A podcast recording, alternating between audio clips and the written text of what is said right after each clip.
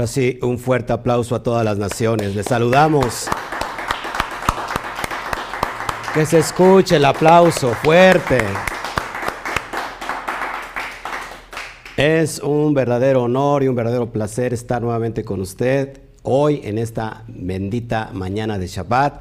Que Hashem lo bendiga y qué bueno que nos estamos gozando todos juntos hoy en este bendito día para, este día se hizo para el estudio de la Torah, este día se, hizo para estar delante de la presencia de nuestro Padre, de nuestro Abacadosh, y qué mejor cerrar con broche de oro eh, esta mañana este capítulo, con el capítulo 6 que terminamos el libro de Efesios, y que este capítulo y que todo, y que todo el libro de Efesios nos habla de la verdadera identidad de aquel Bene Israel. Así que gracias a todos por estar con nosotros. Esperamos que se, que se empiece a, conectar con nosotros. Saludamos a todos los que ya están por YouTube en directo. Norma, Anika, Gloria Shem, Rocío, qué bueno que estás con nosotros. Connie Montañez, Shalom, eh, María Rojo. Eh, desde ahí, ¿desde dónde nos ves? Desde Piedras Negras, desde el norte, arriba al norte. Luis Pérez, Shalom, qué bueno. Yamel Pizzi, también de Aguas, de Aguas Calientes. También Connie Montañez y, Yamel Pizzi de Aguascalientes. Carlitos nos saluda desde, eh, desde Costa Rica, si no mal recuerdo, Shabbat Shalom. Armando García, Shabbat Shalom, amado hermano. Altagracia, desde la bella Alemania, todavía nos están conectando, faltan los demás eh, que están en, Alemania, pues les saludamos. De este lado tenemos ya también a varios. Alberto Ramos, qué bueno que estás con nosotros. Shabbat Shalom, Jessica, eh, Jesús Pulido, eh, qué bueno que estás con nosotros. ¿Quién más? Nacho, qué bueno que Nacho que está con toda la familia. Bueno, pues salúdeme para que podamos meternos ya de lleno. Marcial Ruiz, que el Eterno te responda en esa petición que que está en tu corazón y que el Eterno escucha a todos sus hijos. Se va Chalón este, desde Tabasco, un fuerte aplauso a Tabasco también. ¿Por qué no? Gloria a Shem. Mari Ávila desde Puerto Rico, saludamos hasta Puerto Rico, abrazos. Bueno, pues estamos muy internacionales. Nada más chequeme el audio para que todo esté bien y empecemos nosotros a dar este bendito estudio, donde sin duda creo que el Eterno nos está hablando en este momento, en este tiempo. ¿Todo bien? Perfecto. Gracias. Gracias a todos. Bueno, pues este les esperamos, les esperamos a todos los demás que se vayan conectando. Si me hacen un favor, si, si no estás eh, inscrito en mi canal de YouTube, por favor, eh, inscríbete y aparte de inscribirte, Dale, dale este, activa la campanita para que te lleguen todos nuestros recursos, todos nuestros estudios en tiempo y forma. Y una y otra y otro favor más, bueno, pues compártelo, por favor, comparte este estudio en vivo. Si estás en Facebook, igual de la misma manera te lo, te lo pido. Creo que la verdad se tiene que expandir y si nosotros ponemos nuestro granito de arena, vamos a ir más allá. Así que si estás en Facebook, eh, dale me encanta, no solamente le des me, gusta, sino dale me encanta porque ahí el buscador o el, motor eh, robótico de Facebook pues, lo, pone como, como bueno y entonces lo, empieza, lo empieza él mismo a, recomendar y tú mismo puedes este, compartirlo en vivo con tus familiares, con grupos de Torah que tengas. Ahí sería un privilegio que esta verdad llegue a donde tenga que llegar. Amén. Bueno, pues hoy tenemos, como les, comentaba yo, tenemos este, este bendito estudio donde estaremos viendo la armadura espiritual y vamos a ver de qué consta la armadura espiritual. Creo que a todos nos conviene saber cómo estamos equipados espiritualmente. Habrá, habrá eh, cuestiones de tinieblas, habrá ruajín, elementales llamados Sheidin, demonios, ah, eh, porque cierto, cierto, eh, ¿cómo se puede decir? Cierta parte de las raíces hebreas y cierta parte del judaísmo, pues no cree en los Sheidin, no creen en los demonios como tal, eh, no, no, lo creen como, como algunas veces, bueno, lo hemos visto como la cosmovisión que lo hemos visto nosotros. Vamos a ver... a eh, de acuerdo a la luz de la Torah y de lo que expone Pablo, si, estas, eh, si estas, estos seres espirituales de maldad, esta influencia eh, espiritual existe y vamos a ver qué, qué es lo que tenemos nosotros como armas espirituales para vencer los dardos enemigos que nos vienen para destruirnos. Entonces, vamos a entender todo esto, cabalidad. No, es una armadura espiritual como tal, y ahorita lo vamos a ver, eh, como se ha presentado en el cristianismo. Eh, de hecho, bueno, ahí puse un soldado, pero solamente es para una alusión gráfica de lo que realmente vamos a ver. Así que, pues hoy, hoy quiero abrir mi corazón y quiero entregar esta porción, no sin antes, no sin antes ponernos en las manos del Todopoderoso, del Santo bendito es, y que Él sea el que, el que nos guíe por medio de su Roja Kodesh, por medio de la Roja Kodesh, que es la inspiración divina, y que nuestros corazones sean abiertos, nuestro espíritu esté presto para esta palabra que sale de la boca de Hashem y que no regresa a Él vacía sin antes cumplir el propósito para lo que fue enviada. Así que vamos a orar, por favor. Abacadosh, te doy a ti toda la gloria, bendito eres, bueno eres, gracias por todas las cosas que estás disponiendo para todos los Ben Israel, para todos aquellos que se están levantando de entre de ese valle de huesos secos y que están haciendo caso al llamado y que en tiempo y forma tú estás cumpliendo eh, los tiempos finales, los tiempos proféticos de la redención final por medio de nuestro amado Mashiach. Así que Padre, ponemos hoy eh, en este momento, en este tiempo, en este tiempo de instrucción, en esta mañana de instrucción, que sea tu Ruaja Kodesh insuflando, hablando a cada hermano que está del otro lado de la pantalla, que, que la inspiración divina pueda llegar, Señor mío, hasta sus corazones. Y como dice el profeta Isaías, que la palabra que sale de tu boca no vuelve a ti vacía, sin antes cumplir el propósito para lo que fue enviado.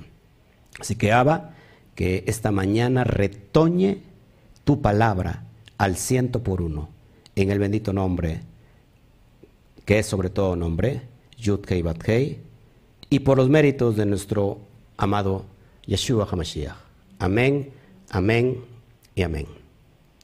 Ok, entonces vamos a sacar nuestra bendita Torah y y cada vez que nosotros abrimos la Torah, pues viene incluido el Brit Hadashah. Y en el Brit Hadashah, en el capítulo 6 de Efesios, vamos ahí a trabajar. Recuerda, esta carta, esta carta es muy importante si tú te estás conectando recién y, que puedas entender un poquito el contexto. Bueno, esta carta nos habla sobre todas las cosas. ¿Se acuerdan de eh, esta carta sobre qué es en, esencial? ¿Cuál es el mensaje? Que te llega por primera vez que tú ves Efesios o que, o que viene la palabra Efesios a tu vida. ¿Se acuerdan cuál es el, mensaje central de esta carta? ¿Se acuerdan? La identidad del Bene Israel. Esto es bien importante. La identidad del Bene Israel.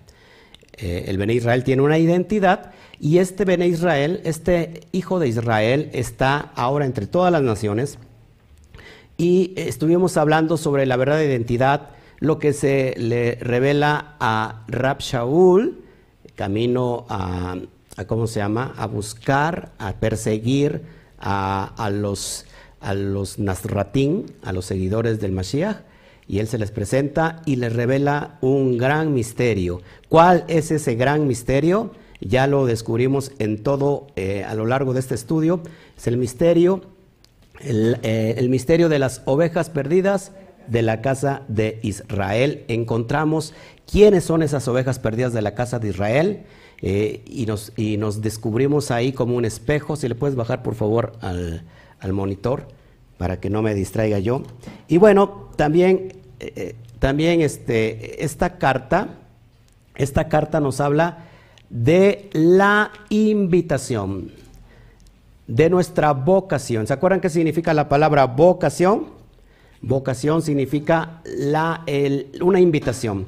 Y Pablo pone en todo este estudio cuál es las reglas de comportamiento de los llamados entre la comunidad que está esparcida, entre las naciones. tenemos, eh, si es directamente desde el, el, control de, de, la tele, ahí ponle, este, ok, bueno, a ver, déjame, entonces creo que es aquí, perdón, gracias, ok, ok, entonces, de esto es lo que habla la carta y, y vamos a cerrar, vamos a cerrar con este, con este, con este libro, sí, todavía tiene el monitor, estoy escuchando. Ponle en todos, ponle mut, en todos ponle mut y ya. Te olvidas de cualquier cosa. ¿Ok? Bueno, vamos entonces a abrir esta, esta, este capítulo ya para meternos ahora sí de lleno. Y abrimos, por favor, nuestro, nuestro capítulo 6, el verso 1. Y tenemos ahí el primer versículo y dice, hijos, obedeced en el Adón a vuestros padres, porque esto es justo. ¿Recuerdas? Que esta carta habla de los lineamientos de comportamiento, de cómo debe de vivir un Bene Israel entre, entre las comunidades exteriores, cuál es su comportamiento, aquel que está regresando a las raíces hebreas, que está guardando los pactos, cómo se tiene que comportar. No solamente en la comunidad, con la comunidad, sino eh, dentro de la propia este, iglesia quejilá y también eh, fuera de ella. Y también dentro del seno familiar. Esto es bien importante, también lo vimos en Corintios. Hablamos mucho sobre las cuestiones de cómo se tienen que comportar estos hijos de Elohim en la comunidad y en la sociedad. Entonces, entramos número uno, dice, hijos, obedeced al Adón, al rabí, en el Adón, en el rabí, a vuestros padres, porque esto es justo, esto es sádic, y ahí va, vamos a, ver un, primer mandamiento, uno de los mandamientos que, que llevan eh, en nuestra vida eh, una largura de días.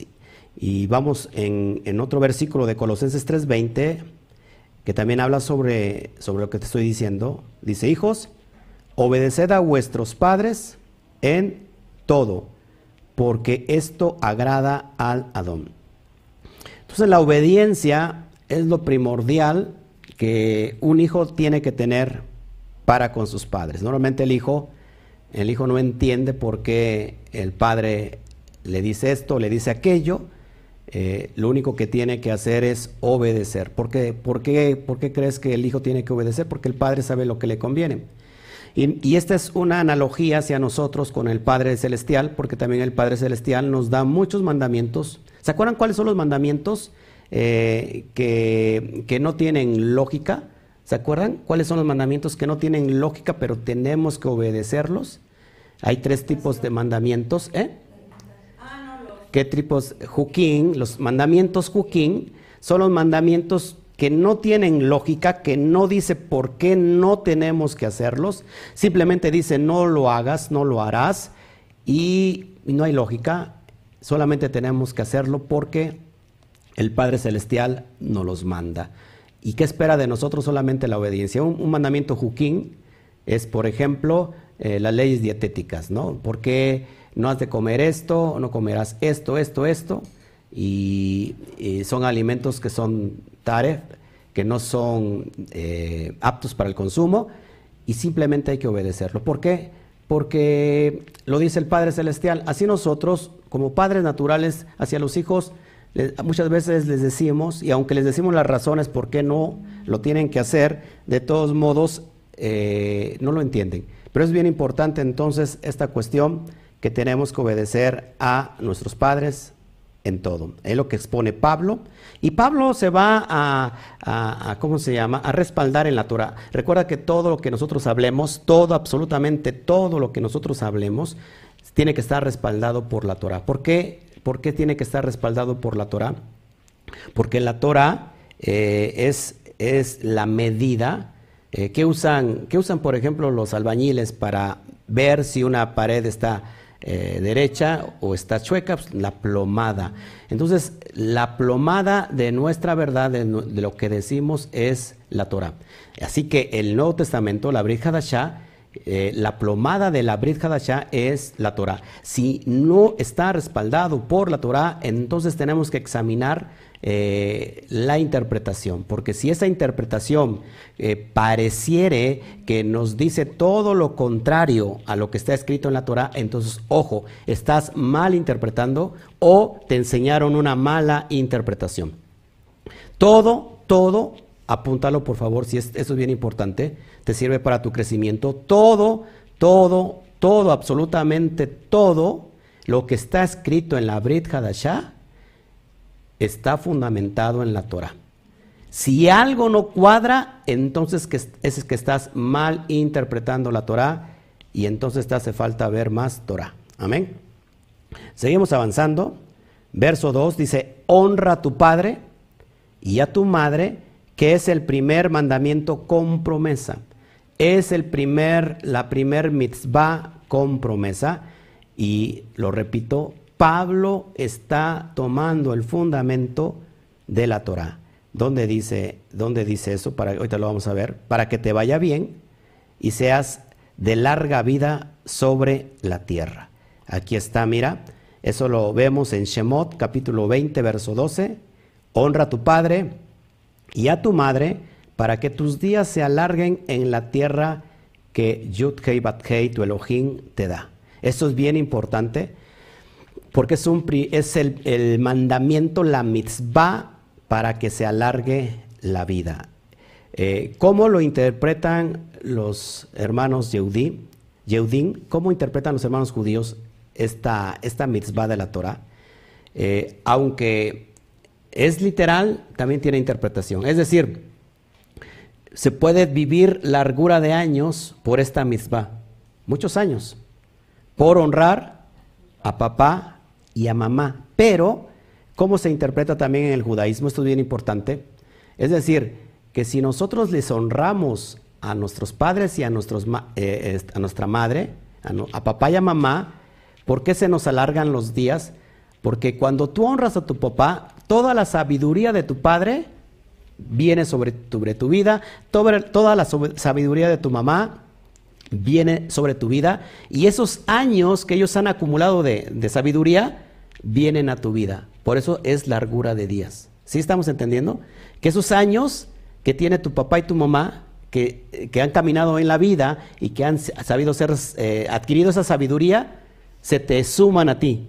Entonces ya no tienes 20, ya no tienes 40, ya no tienes 50, sino tienes esos años que tiene tu papá porque te está transmitiendo qué? La sabiduría la Jotma. ¿Estamos aquí? Ok, seguimos adelante, seguimos avanzando entonces. El verso 4, el verso 4 dice, y vosotros, no solamente tiene para los hijos, sino que también tiene para los padres. Y, vos, y vosotros, padres, no provoquéis a ira a nuestros hijos, sino criadlos en disciplina y amonestación del Adón. En este caso sería de, de Adonai, la, la amonestación donde podremos criar con disciplina, donde eh, estarán los fundamentos, los lineamientos para saber si estoy disciplinando bien a mi hijo o no lo estoy disciplinando, ¿dónde lo podríamos ver? En la Torah. En la Torah tiene todos los lineamientos para saber, para entender si yo estoy eh, disciplinando correctamente a mi hijo. Y dice, no lo provoquéis a ira. En este concepto, mis amados hermanos, eh, no provoquéis a ira a tu hijo. Es decir, ¿cómo lo regaño entonces? Porque dice la Torah, dice la Torah aquí, pues que no lo provoque yo a ira. Normalmente cuando yo disciplino a mi hijo se, pone airado, porque normalmente los hijos así son, se, enojan, se, se, ¿cómo se llama? Se, se ponen con ira. ¿Cómo entonces aplicar este mandamiento o este consejo que te está diciendo Rab Shaul a la comunidad. ¿Cómo hacerlo? Es muy fácil. No significa, lo voy, a lo voy a disciplinar con tiento, lo voy a regañar con tiento para que no se me vaya a sentir. No, eso no, no significa eso, sino significa que no lo, no, lo, no lo provoques a ira, es decir, no lo exhibas públicamente, no lo exhibas delante de las personas, no lo regañes delante de la, de la gente, de la comunidad, no lo exhibas, eso es provocar a ira, no lo exhibas completamente delante de personas extrañas. Cuando lo vas a regañar, le vas a disciplinar, la corrección tiene que ser en directo, tiene que ser en, la casa, ¿verdad? para que no lo provoquemos a ira. ¿Estamos entendiendo? Si me voy muy rápido, me dicen, hey, párele tantito, eh, vamos, vamos este, entendiendo todo esto. Amén. Verso, bueno, Colosenses 3:21 dice así, fíjense, padres, no exasperéis a vuestros hijos para que no se desalienten. Una vez que tú pones en disciplina a tu hijo, normalmente le vas a explicar por qué. ¿Por qué, esto y por qué aquello? Pero hay que alentarlos también. ¿Sabes qué? Este, cuando el niño, el joven, el hijo obedece, nosotros también tenemos que alentarlo. ¿Sí? Lo tenemos que premiar también de alguna manera por la obediencia. Nuestro Padre Celestial utiliza ese método. Cuando el hijo obedece, no, lo, no, le, no le, le bendice, no le da veraja, claro que sí. Entonces, por favor, copiemos el modelo, el molde perfecto de nuestro Padre Celestial. Dice, hace un rato estaba yo escuchando, perdón, ayer estaba yo escuchando en los noticieros sobre que dice que nadie aprende a ser, nadie viene aprendiendo a ser padre, es decir, que no hay escuelas para ser padres, que nadie eh, se le enseña a ser padre. El único que se le enseña a ser padre son los hijos. Y de alguna manera tienen razón, porque los hijos nos enseñan las pautas para poder ser padres. Cuando somos hijos no entendemos a nuestros padres y cuando somos padres entendemos a nuestros padres por nuestros hijos. ¿Sí? El único que no necesita enseñanza de cómo son las cosas es nuestro Padre Celestial. Y yo creo que sí, que existe una escuela de padres en, en la cosmovisión mundial, en la cosmovisión secular, pues no hay una escuela de padres, pero si nosotros decimos hay una escuela de padres, ¿a dónde iríamos para saber cómo tratar a los hijos? Pues a la Torah. En la Torah tenemos todos los recursos inigualables. Por eso es importante el estudio de la Torah. El estudio de la Torah es todo. El estudio de la Torah, sin que, eh, eh, sin que sea un libro de, de medicina, lo es. Sin que sea un libro de dieta, lo es sin que sea un, de ciencia, exactamente es un libro también de ciencia. Eh, es un libro de matemáticas sin serlo. Por eso es bien importante que cada letra hebrea eh, tiene un valor numérico. Y cuando nosotros empezamos a multiplicar a través de las letras, hermanos, encontramos esos fundamentos que están escondidos, que son solamente para los Bene Israel.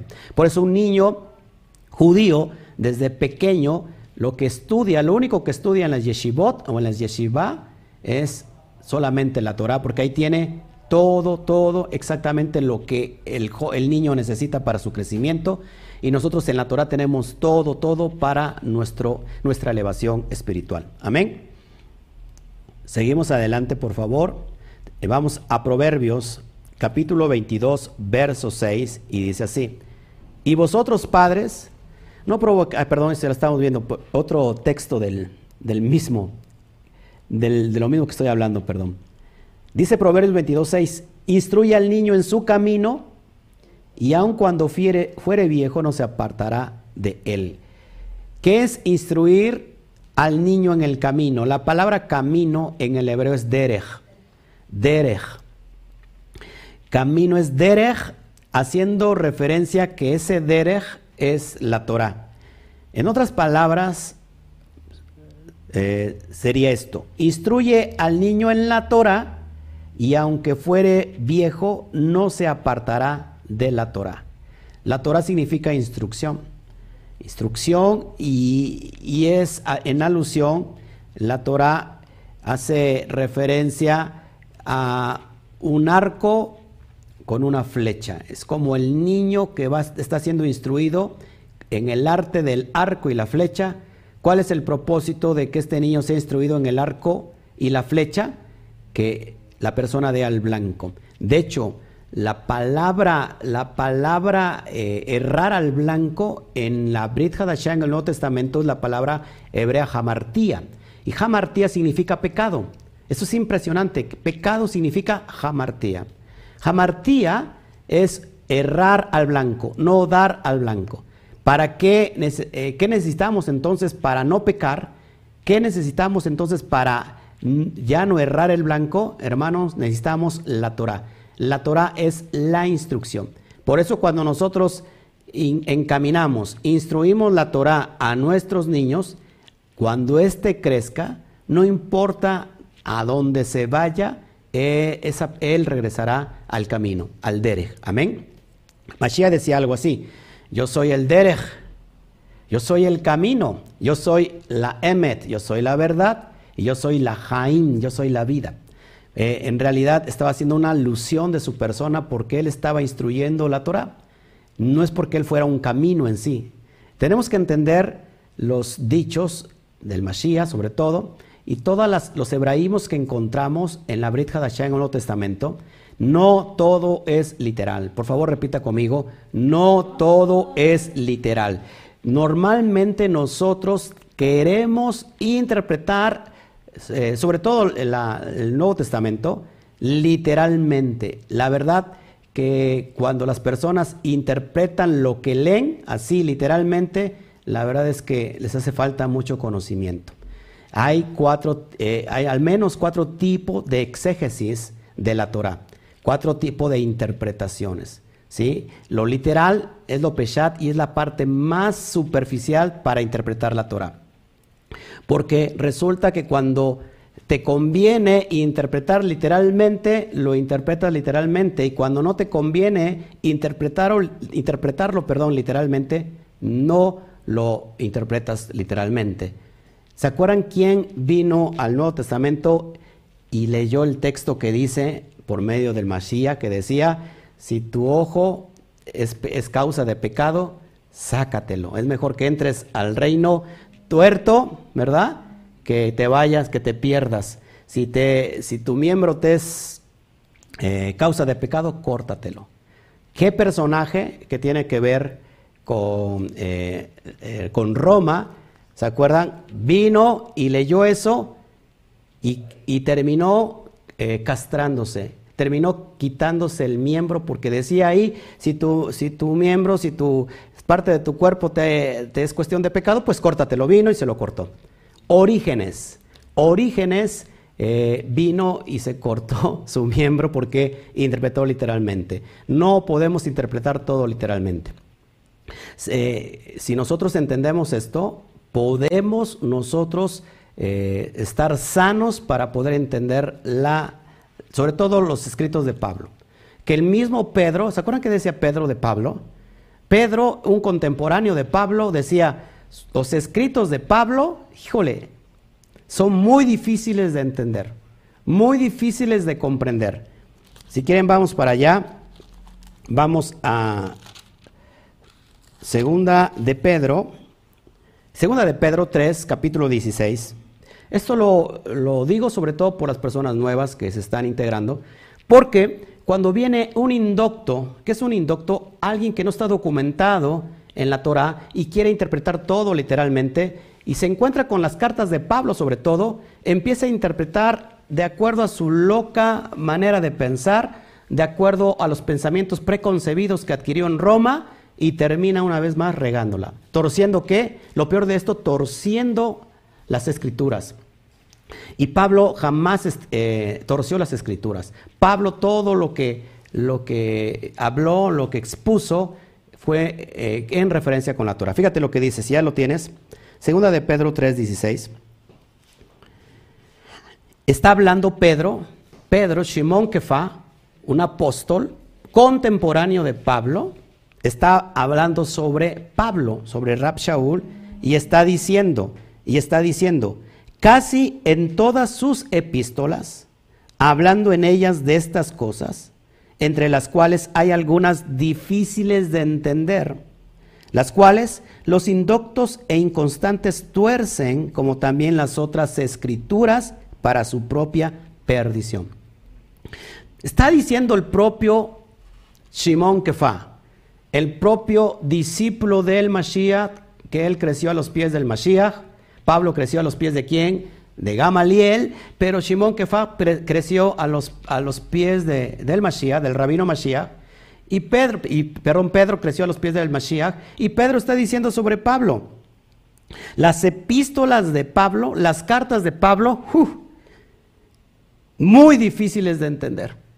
Muy mismo Pedro está diciendo muy difíciles de entender.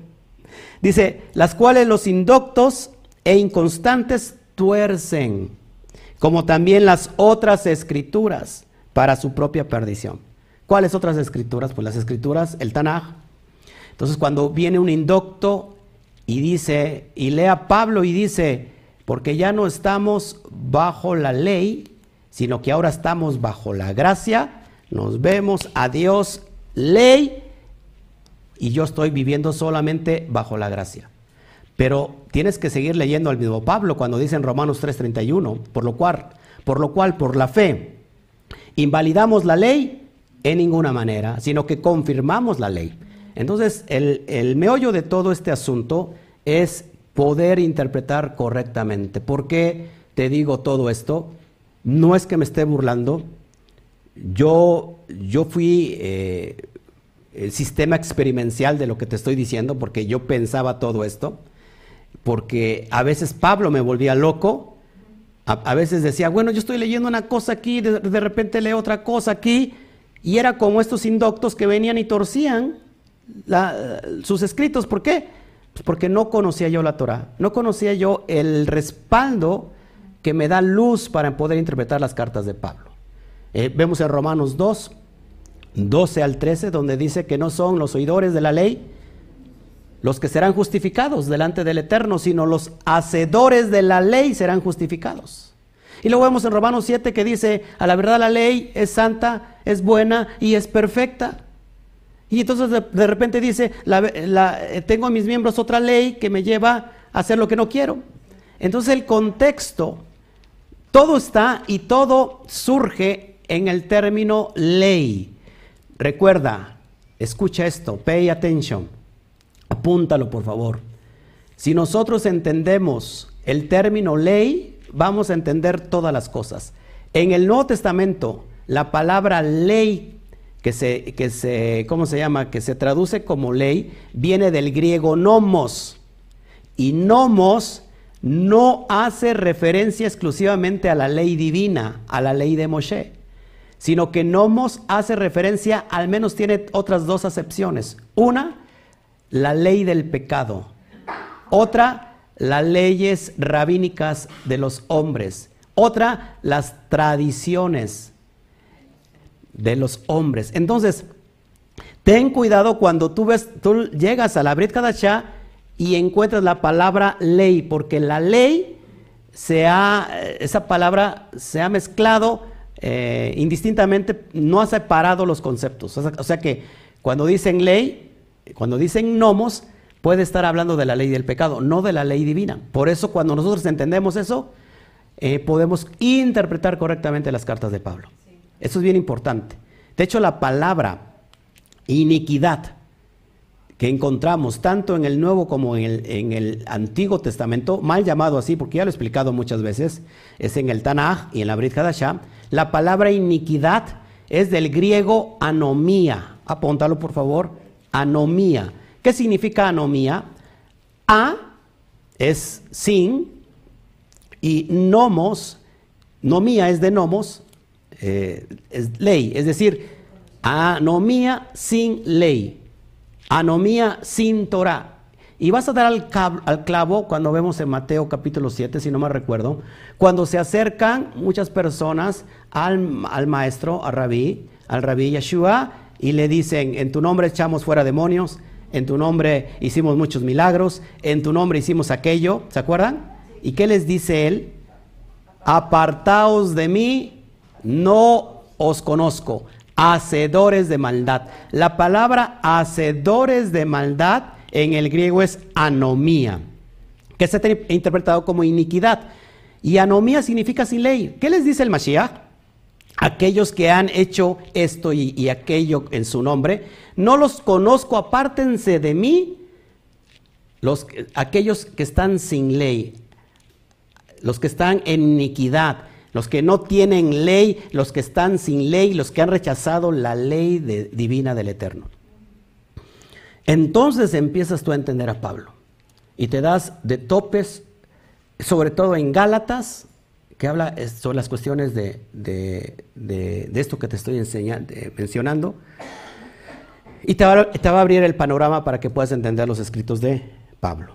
Amén. Seguimos adelante para poder avanzar. Entonces, si nosotros instruimos al niño en su camino, que fuere viejo, no se apartará de él. Y ahora va para los siervos. Siervos. Obedeced a vuestros amos terrenales con temor y temblor, con sencillez de vuestro corazón como al Mashiach. Los siervos, eh, acuérdate que, que, todavía de alguna manera había esclavitud, o, o en el tiempo del primer siglo, el Talmud sobre todo menciona que para que alguien pueda tener para que un judío pueda tener un, siervo, un esclavo, son muchos requerimientos. Y entonces el esclavo termina siendo como un hijo, con los derechos de un hijo. Y todo eso se hizo para que no exista la esclavitud. Pero si nosotros lo aplicamos al día de hoy, ¿cuáles son los siervos? En este caso, pues los trabajadores. Muchos aquí dependen de, su jefe del dueño de la empresa y dice, le dice Pablo a estos siervos, obedezcan a vuestros amos terrenales con temor y temblor, con sencillez de vuestro corazón como al Mashiach. Y lo dice, eh, por algo lo dice Pablo, sobre todo, para que podamos entender eh, el sometimiento en el Mashiach, te hace entender que puede ser otro nivel.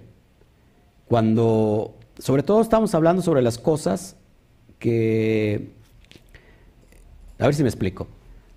¿Cómo, cómo voy a obedecer a mi, a este amo que es terrenal? Porque este amo o este dueño que te está dando trabajo tiene que tener principios o debe de tener principios. Y vas a obedecer lógico algo que está establecido dentro de los parámetros de la Torah. Pero si el amo terrenal te dice, ¿sabes qué? Haz esto que es, que es indebido, por supuesto no lo tienes que obedecer. Es mejor obedecer al Eterno antes que obedecer a los hombres. Pero se supone que también, acuérdate, está hablando Pablo una comunidad que está en, en, en Éfeso, una comunidad israelita, una comunidad que está regresando a la fe hebrea. ¿Y quiénes son estos? Pues los que perdieron su identidad, aquellos que eran antes Israel, pero que se perdieron. ¿Sí? ¿Todos aquí? Pero también le está hablando a estos amos que están dentro de la misma comunidad. Y hoy te lo va a entender, para que vayamos nosotros comprendiendo. Dice, sigue hablando sobre los siervos, no sirviendo al ojo como los que quieren agradar a los hombres, sino como siervos del Mashiach, de corazón haciendo la voluntad de Elohim. Supone que una persona, un obrero, un trabajador de cualquier empresa que está guardando los pactos, tiene que ser una persona honesta, no sirviendo al ojo, es decir, eh, cuando el dueño no te ve, cuando el, el amo no te ve, cuando el jefe no te ve, pues no te sirvas al ojo, es decir, no le robes, no le, no, no le quites, ¿sí? Porque eso agrada a los hombres, sino como siervos del Mashiach, estás estudiando la Torah, estás aprendiendo los pactos, tienes que tener esa, esa virtud, esa dignidad dentro de ti, tienes que hacerlo de corazón, porque lo estás haciendo conforme a la voluntad del Eterno. Amén. Verso 7, sirviendo de buena voluntad como al Adón, como al Rabí, y no a los hombres. No puedes tomar lo que no es tuyo. Tienes que ser honesto, tienes que ser leal, tienes que ser fiel. ¿Sí? Si tú eres eso, el Eterno es el que te va a llevar a otro nivel. Y no se queda ahí Pablo, sino que dice, sabiendo que el bien, que el bien que cada uno hiciere, ese recibirá del Adón, del rabí, sea siervo o sea libre. No podemos o no, no pretendamos recibir bendición cuando hemos sembrado maldición. No pretendamos recibir cosas buenas cuando hemos sembrado cosas malas. O no pretendamos recibir algo si no hemos sembrado absolutamente nada. Recuerda que la cosmovisión de fuera se cree en la ley del boomerang, que todo lo que tú haces se te regresa. Y esto es una realidad dentro de la Torah. La siembra y la cosecha. ¿Qué siembras? ¿Qué es lo que cosechas? ¿Qué es lo que estás sembrando? ¿Qué es lo que vas a recibir? Nadie puede eh, comprar un terreno, unas, unas, ¿cómo se les llama? En, los, eh, la discusión de los terrenos, unas, unos, unos acres de terreno y decir, qué hermoso terreno, precioso terreno, y ya lo compraste, lo admiras y al año regresas. Y, miras que el terreno no te dio nada más que pura maleza, pura, eh, ¿cómo se puede decir? Pura hierba. Y todavía llegas y dices después de un año, terreno malo, no me has dado nada, eh, de, qué te, ¿de qué sirve que me haya gastado este dinero por ti? Mira, no produces nada. Yo creo que el terreno o la tierra de ahí te podría, le podría contestar a este loco granjero. Si no sembraste absolutamente nada, ¿cómo esperas recibir algo? Entonces, es bien importante que todo lo que nosotros sembremos es lo que recibimos. One more time. A ver, ayúdeme aquí. Todo lo que sembremos, todo lo que sembremos, eso es lo que recibimos. Una vez más. Todo lo que sembremos, eso es lo que recibimos. Tarde o temprano. Que siembras es lo que recibes. Hoy estoy sembrando en ti esta semilla poderosa. No espero de ti, eh, ¿cómo se llama? Eh, la respuesta, sino espero del Todopoderoso. Así que, adelante con esto. Verso 9, y ahora va para los amos, para los dueños, para los los, los jefes. Y vosotros, amos, haced con ellos lo mismo, dejando las amenazas, sabiendo que el Elohim de ellos y vuestro está en los cielos, y que para él no hay acepción de personas. Para él no hay acepción de personas. Deuteronomio 10, 17, vamos por allá, por favor. De Barín 10, 17, para que podamos irlo viendo. Ahorita me checo de mis, de mis, de los comentarios, por favor, del chat, para que pueda yo seguir adelante, no me distraiga tanto. Al último contesto todas las preguntas que sean posibles y que estén relacionadas con el tema. Con gusto la respondo. 10, 17, dice así, porque el eterno vuestro Elohim es Elohim de dioses y Señor de señores Elohim grande, poderoso y temible, que no hace acepción de personas ni toma cohecho. Entonces, no hay acepción de personas para el juicio. Tanto los Reshaim como los Benonim como los Sadikim pasarán delante del juicio del Eterno. Amén. No hay excepción de personas, entonces eh, supuestamente, pues, Pablo le está diciendo también a, personas, a jefes, a, personas que tienen empresas, negocios, que están escuchando la Torah. Es para ellos también. Verso 10, por lo demás, hermanos míos, fortaleceos en Adonai y en el poder de su fuerza, en el poder de su Ruaja Kodesh. Hay que fortalecernos los unos con los otros. ¿En, en quién? en nuestro eh, eterno, nuestro Abacadosh. Sigo. Versículo 11. Vestíos de toda la armadura de Elohim para que podáis estar firmes contra las acechanzas del Satán. Y aquí vamos a interpretar, esto es lo que me gusta a mí, de poder interpretar correctamente, no solamente con unos lentes de una cosmovisión que se nos enseñó anteriormente, ¿cuál es el término para el Satán? ¿Cuál es el término del Satán? Al menos eh, hay dos, tres acepciones que te voy a mencionar. Para empezar, cuando dice el Satán, ¿qué significa el, el Satán? Significa el adversario, el acusador, el Satán. No siempre que sale el texto de que diga el Satán, porque mucha gente piensa que el Satán, hablando sobre ese espíritu eh, de oscuridad, piensan que el Satán es omnisciente, omnipotente, omnipresente. Esos atributos solamente los tiene nuestro amado Abacadosh, Hakadosh Barujo, el santo bendito sea. El Satán no es omnipresente, no es omnisciente, no es omnipotente. Eh, y siempre que hace referencia, porque en todo el mundo quiere decir, ah, es que el Satán me desvió. Ah, es que, de hecho, uno de los propósitos del Satán, apúntalo, el propósito del Satán es desviarte. Es que te obstaculice para no alcanzar tu promesa.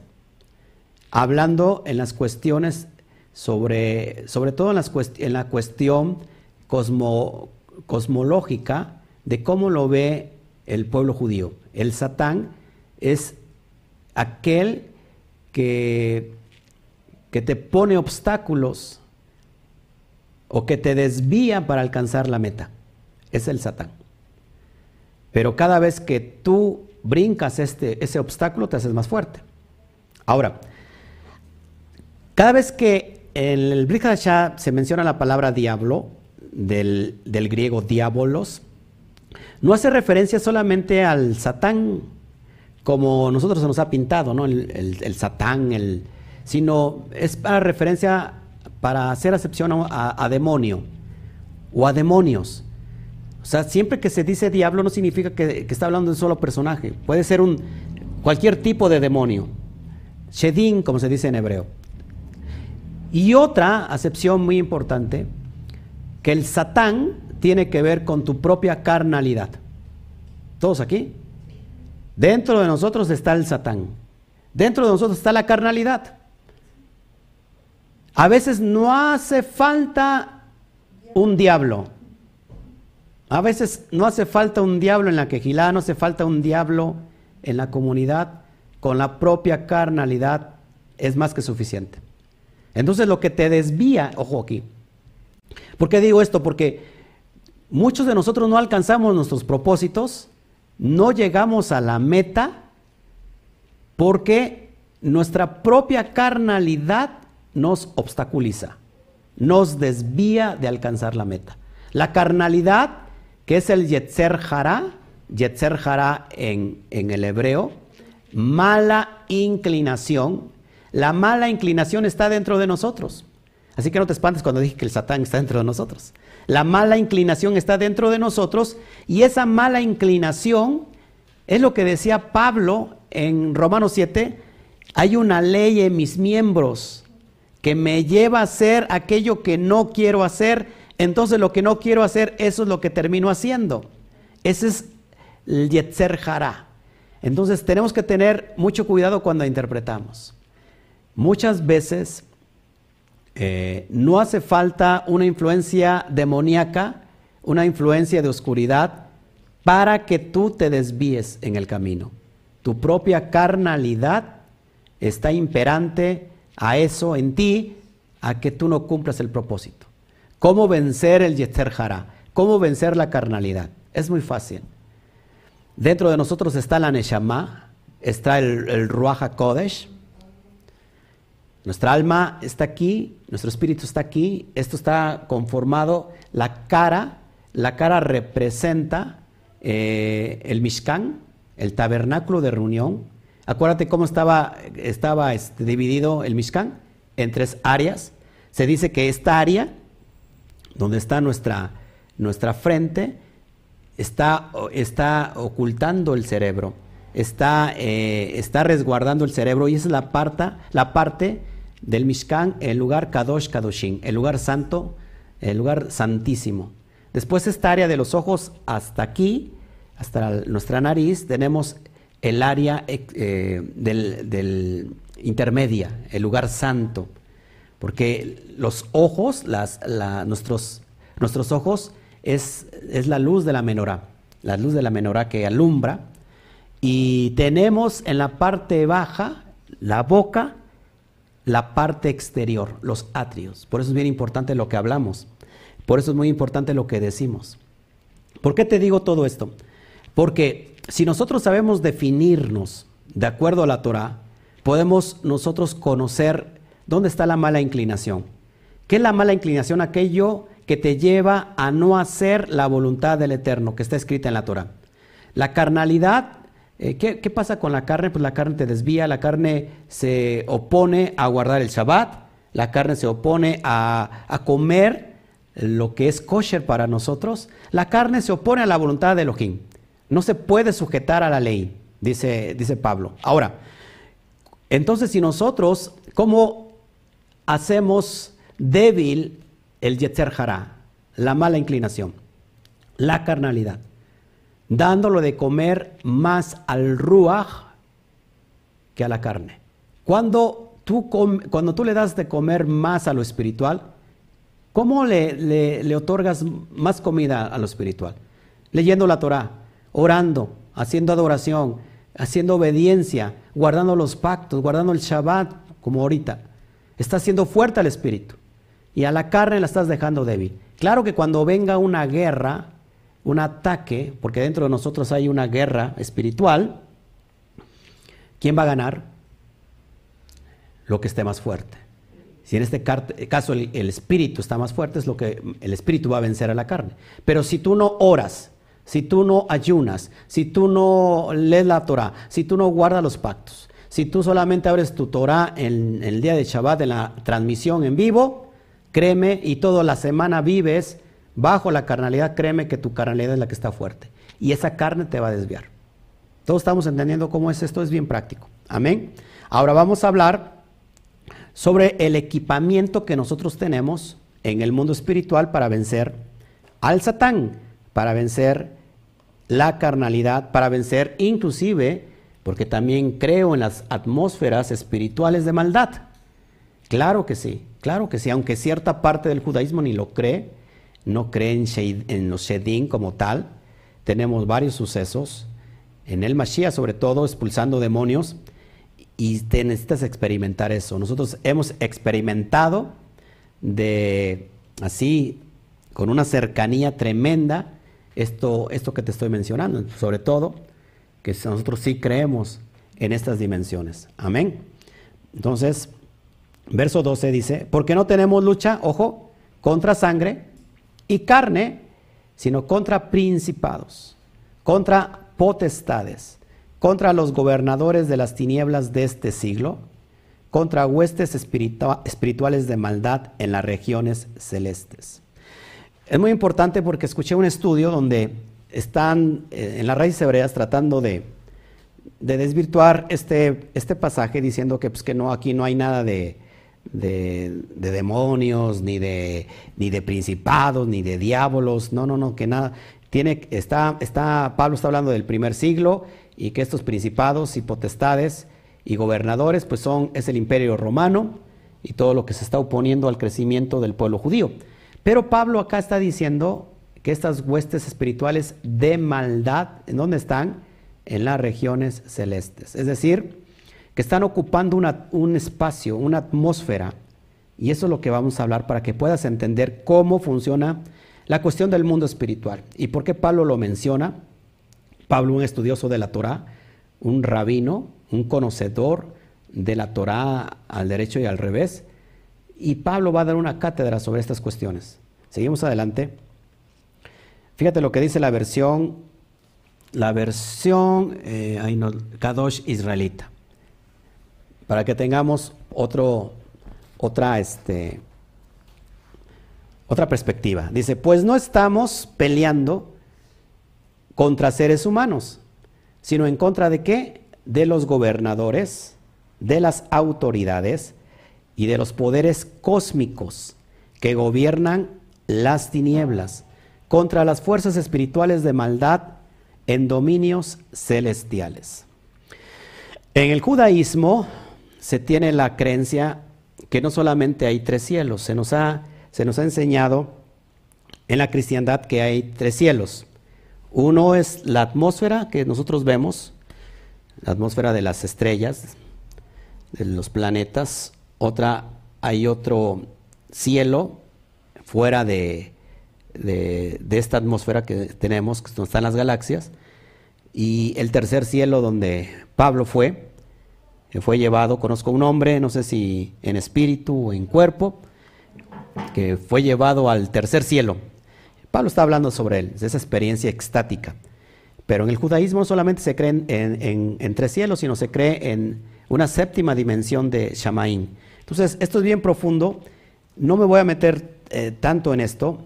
haré, haré un estudio, sobre todo todos los estudios que hago es con, con base y fundamento en la Torah para poder explicarlo. Pero Pablo está hablando aquí de que hay dimensiones eh, en los Shedim que se dividen con principados, potestades y gobernadores. Si a alguien le interesa esto, eso no lo puedo hablar abiertamente porque hay mucha gente que o no cree o, o no está preparada para esto. Yo, esto es lo que yo enseño eh, cuando estamos, eh, cuando enseño yo personalmente, esto lo enseño porque hemos tenido experiencias muy fuertes. Y yo no quiero ser piedra de tropiezo para nadie, pero si estás interesado, eh, sería bueno que te vinieras un tiempo y que te capacitaras con nosotros. Amén. Sigamos adelante. Verso 13 dice, por tanto, Pablo va a poner ¿Qué es lo que podemos hacer con esas huestes celestiales de maldad que están reinando en la atmósfera? De hecho, una forma de decirle a los Shedim poéticamente es el término de estrellas. Una estrella es una forma, es una referencia a, un, a una, una hueste espiritual, las estrellas. Ya he explicado mucho, sobre todo en el contexto de Bereshit, capítulo del verso 1 al 2, hay un lapso de tiempo, una, un paréntesis de tiempo y he explicado mucho sobre las cuestiones de las estrellas, que lo, cuando el Eterno estaba creando estaba, estaban las estrellas con él, las estrellas y eran las, las, los seres angelicales, bueno, seres angelicales que se vinieron, que se vinieron eh, la, la tercera parte de los Shamaín, la, cuarta parte, ya no recuerdo, que se vinieron, que fueron expulsados, esos son los Sheidim. ¿Se acuerdan que Mashiach en Mateo 24 dice que una de, los, las señales de los tiempos posteriores es que las estrellas caerán a la tierra? Entonces, eso no es literal, no es que las estrellas vayan a caer de la tierra, sino que son los Shedim. Amén. Entonces, Pablo va a poner, dar el, equipamiento eh, para que podamos enfrentarnos a esto. Sé por tanto, tomad toda la armadura de Elohim, ojo aquí que es bien importante, toda la armadura de Elohim para que podáis resistir en el día malo y habiendo acabado todo, estad firmes. Ahora entonces vamos a dar la explicación de el equipo especial que tú necesitas. Amén. Es el equipo que tú necesitas que, que para que nosotros podamos avanzar y cumplir nuestros propósitos. Así que no te pierdas de la siguiente transmisión. Dentro de un año te daremos eh, estas características. no es cierto, seguimos, seguimos. Vamos a, vamos a hablar, ya, ya estoy casi a la mitad y vamos a ver este, este, ¿cómo se llama? Este mismo versículo en la versión Kadosh israelita. Dice, así que cojan todo instrumento de guerra de Yudkei Batkei, que Yudkei Batkei provee, para cuando venga el día malo, puedan ser capaces de resistir y cuando la batalla esté ganada todavía estén firmes. Parece que Pablo le está hablando a esta generación para que, dice, cuando venga el día malo, ¿cuál es el día malo, hermanos? El día malo es el tiempo postrero, el tiempo de persecución de la Keilah. Ojo aquí, ¿eh? Que hoy estamos viviendo días malos.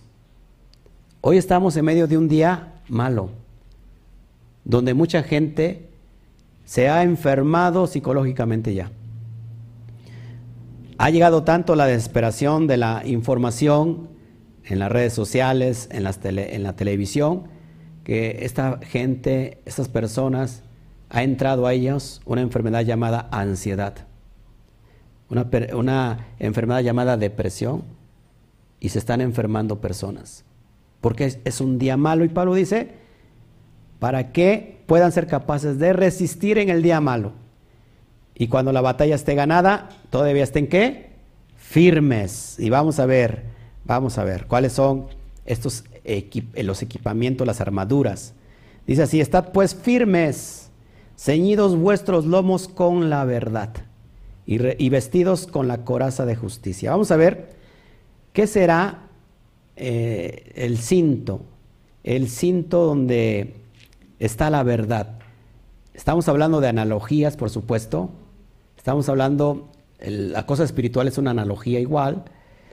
¿Qué será ceñir nuestros, vuestros lomos con la verdad? Vuestros lomos están en la parte donde está el área, ¿cómo se llama aquí? Este, la espalda baja. ¿Qué es esto? ¿Qué, qué es la primer arma de la verdad? Bueno, Vamos a verlo. Dice Isaías 11:5. y será la justicia cinto de sus lomos y la fidelidad ceñidor de su cintura. Está hablando de, del Mashiach, que tendrá como cinto la justicia en su cintura y la fidelidad ceñidor de su cintura. Ojo aquí. Acuérdate que la palabra verdad en el hebreo es emet, la palabra verdad en el hebreo es emet, apúntalo, no lo traigo en pantalla, está conformado por una alef, una, una men y una taf. Emet, alef, men y taf. Eso significa verdad. Cuando yo la verdad, yo sumo, yo sumo su valor de esas letras, me da 441. Es el valor eh, gemátrico del, ¿cómo se llama? Del término emet. 441, si sumo ese valor, ese resultado me da 9.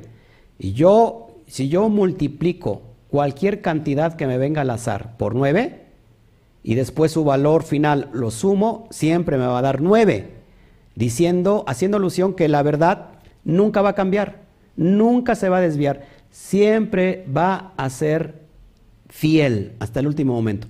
Lleva a cabo este, este ¿cómo se llama? Este, este, ¿cómo se llama? Eh, ejercicio.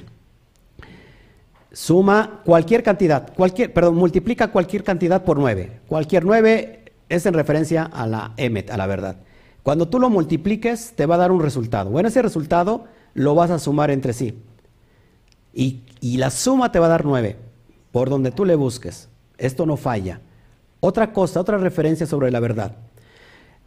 Repito, la palabra verdad en hebreo es emet, alef, met y taf.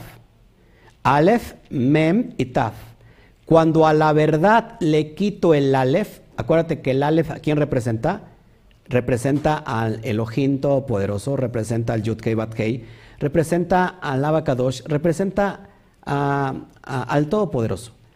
Cuando yo de la palabra emet le quito el alef, me queda la palabra hebrea met. Y met significa muerte. Es decir, que cuando yo a la verdad le quito al Todopoderoso, yo a la verdad le quito al Eterno, lo único que me queda es muerte. Una expectativa de muerte. Entonces ya comprenderás en todos los textos, en todas las interpretaciones dentro de la cristiandad, que se le ha quitado al Todopoderoso, al Aleph. Lo único que queda es muerte. ¿Por qué te digo todo esto? Porque de esto, de este cinto, es con que se faja en los últimos días el Mashiach, en su venida. Hablando sobre Isaías. Amén. Entonces, ¿cuál es este cinto? Te lo voy a mostrar. ¿Cuál es este cinto? Nosotros, y Pablo está haciendo, por supuesto, referencia no a una armadura del primer siglo que usaban los romanos o que usaban los griegos. No está hablando sobre eso, está hablando sobre las vestiduras de los Kuanim. Big Day Kodesh. Son las vestiduras de los Kuanim. Esto lo vimos en la Parashá 20, llamada Tetzabé. Si, si no lo has visto, mírala. Ahí explico cada elemento profético de las vestiduras. Y si no, también eh, puedes pedir el PDF y yo te lo, te lo envío sin ningún problema. Entonces, ¿cuál es el cinto? Es el apnet, el cinto de lino torcido. Es lo que mismo que estamos viendo ahorita en Efesios 6:14. Ahí te pongo las demás citas, Éxodo o Shemot 28:8, eh, eh Shemot 28:39, Isaías 11:5, acabamos de leer, Efesios 6:14. Y, habla también en Shemot 39, 29. ¿Cuál es el cinto que habla Pablo? Es el apnet, el cinto de lino torcido, el cinto que utilizaba el, el, ¿cómo se llama? El Cohen Hagadol, eh, traducido como el, el, el sacerdote, el, el gran sacerdote. ¿Sí? Entonces, ese es el, uno de los primeros armas que nosotros tenemos que utilizar. Cuando nosotros nos fajamos con la verdad, ¿quién puede con la verdad? ¿Quién podrá con la verdad? Nadie. No hay ningún Shedin, ningún demonio, ningún Satán que pueda en contra de la verdad. Porque la verdad es luz y, la, y el Yeser Jara es tinieblas. Los Shedin son tinieblas. Amén. ¿Estamos entendiendo? Ahora vamos a ver, ya vimos qué es el cinto de la verdad. Y dice aparte de Pablo, ahí mismo en, Efesios 6, 14, dice, y vestidos con la coraza de justicia. ¿Cuál es la coraza de justicia? ¿Qué es lo que, lo primero nos, nos cubre la parte, el cinto nos cubre la parte de la cintura, donde está nuestra cementera. Los lomos es la zona de, eh, los riñones, donde tenemos la cementera los varones. Y está hablando que nos está protegiendo proféticamente nuestra, nuestros hijos, nuestra, ¿cómo se puede decir? Nuestra, nuestra semilla, nuestros hijos, nuestras hijas. Nuestra simiente está protegiendo nuestra simiente y la zona de los riñones. Esto es bien importante que lo entendamos. Los riñones, ¿qué, eh, eh, ¿cuál es el, cómo se llama? El, el, ay, se me olvida la palabra. ¿Cuál es el trabajo o cuál es la, la función de los riñones? de filtrar, de filtrar, perdón, todo lo que nosotros nos metemos al cuerpo. O sea que los riñones son como esos filtros que, que pasan, también el hígado es, una forma de filtrar, pero los hígados, el perdón, los riñones son aquellos que filtran todo lo que nosotros ingerimos. Es por eso que todo lo que nosotros ingerimos espiritualmente tienen que ser, que ser filtrados por los riñones espirituales. Eso es decir, por la verdad que está en la Torah. Y cubrimos, eh, eh, protegemos toda nuestra genealogía, protegemos a nuestros hijos. Por eso es bien importante, porque Pablo está refiriendo también al, cuerpo. Por su parte, la coraza de justicia, ¿qué es lo que va a proteger? Y ahorita lo vamos a ver. Vamos a Isaías 59, 17. Dice, pues de justicia se vistió como de una coraza, hablando del Mashiach, como de una coraza con yelmo de salvación en su cabeza, tomó ropas de venganza por vestidura y se cubrió de celo como de manto. Por supuesto, haciendo referencia a que Mashiach es el sumo sacerdote, el Cohen Hagadol, que se va a vestir eh, en estos tiempos finales y postreros y que Él es nuestro Cohen Gadol. Entonces, bien importante esto. Seguimos avanzando para que veamos qué es la coraza.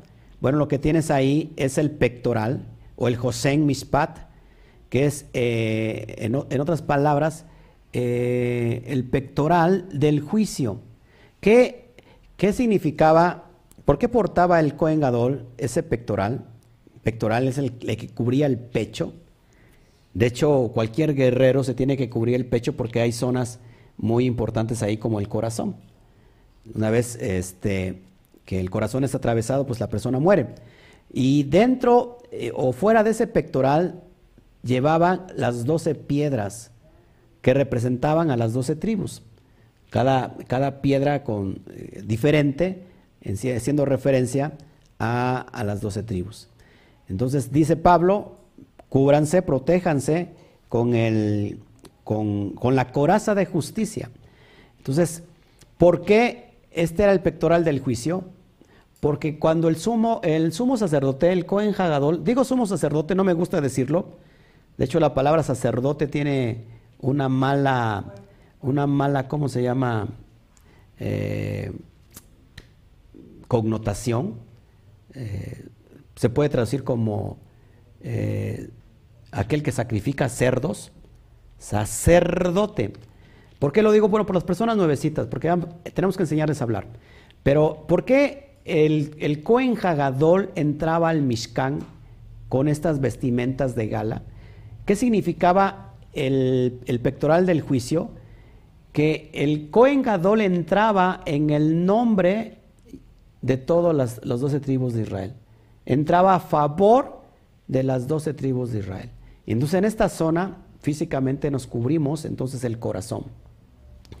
Nos cubrimos el diafragma, porque acuérdate que dice, dice el proverbio que el corazón, del corazón mana la vida, hablando en, referencia de que si tenemos la, la Torah, en nuestro corazón va a manar la vida, pero también que el corazón es, la palabra es muy clave, eh, mi esposa siempre lo, lo dice, más engañoso es el corazón hablando de que cuidemos el corazón.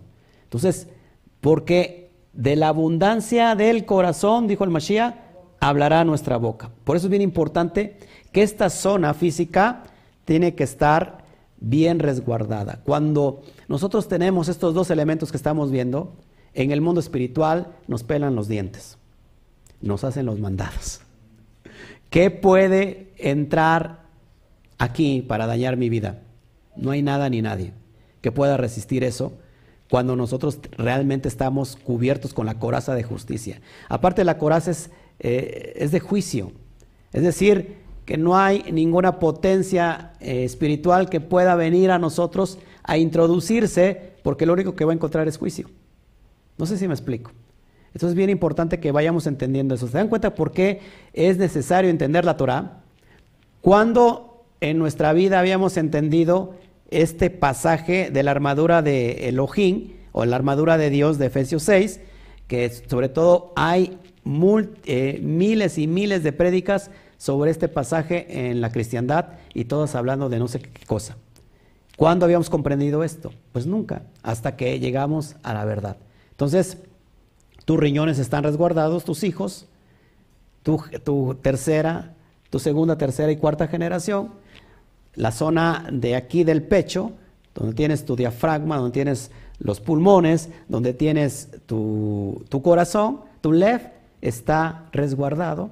Es bien importante eso, porque tenemos el pectoral del juicio. ¿sí? Seguimos para que vayamos avanzando, por favor. Después dice el verso 15, y calzado los pies con el apresto del Evangelio de la paz, del Shalom.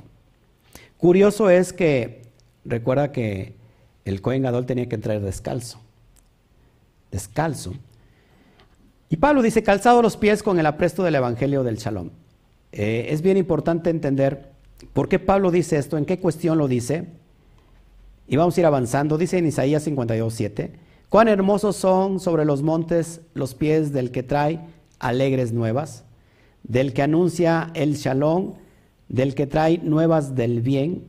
¿Qué son las, a ver, qué son las alegres nuevas? El anuncio del shalom. ¿Cuáles son las nuevas del, del bien? Del que publica salvación, del que dice acción, tu Elohim reina. Son las promesas de redención dadas a Abraham, Isaac y Jacob. Nosotros le conocemos como las Besorot, comúnmente conocidas como el Evangelio. Cuán hermosos son sobre los montes los pies. ¿Qué representan los pies, mis amados hermanos? Apúntalo, por favor. Los pies representan la autoridad. La autoridad. Pues es bien importante que cuando nosotros entramos en la presencia del Eterno, eh, ¿Por qué el Cohen Gadol entraba descalzo? Porque la tierra donde está santa es. En las terminales de los pies, en las terminales de las plantas de los pies, tenemos referidos todos los órganos del cuerpo. Hay terminales que conectan con todos los órganos del cuerpo. ¿Por qué calzados los dos pies? Porque tenemos que estar resguardando todas esas cuestiones para llevar el mensaje. Por eso es bien importante que los pies representan autoridad. Autoridad. Todo lo que pise la planta de tu pie será bendecido, será prosperado. Amén. Importante entender todo esto. Verso 16. Sobre todo, tomad el escudo de la fe. El escudo es algo que te protege, es algo independiente que, que va eh, fuera del cuerpo quizás.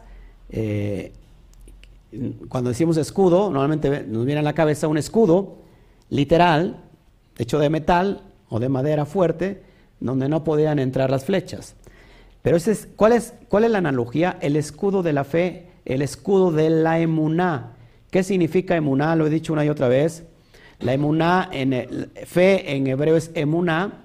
De hecho, el contexto de fe en el hebreo no existe. Lo que existe es la palabra emuná. Y emuná significa fidelidad, significa confianza, significa obediencia.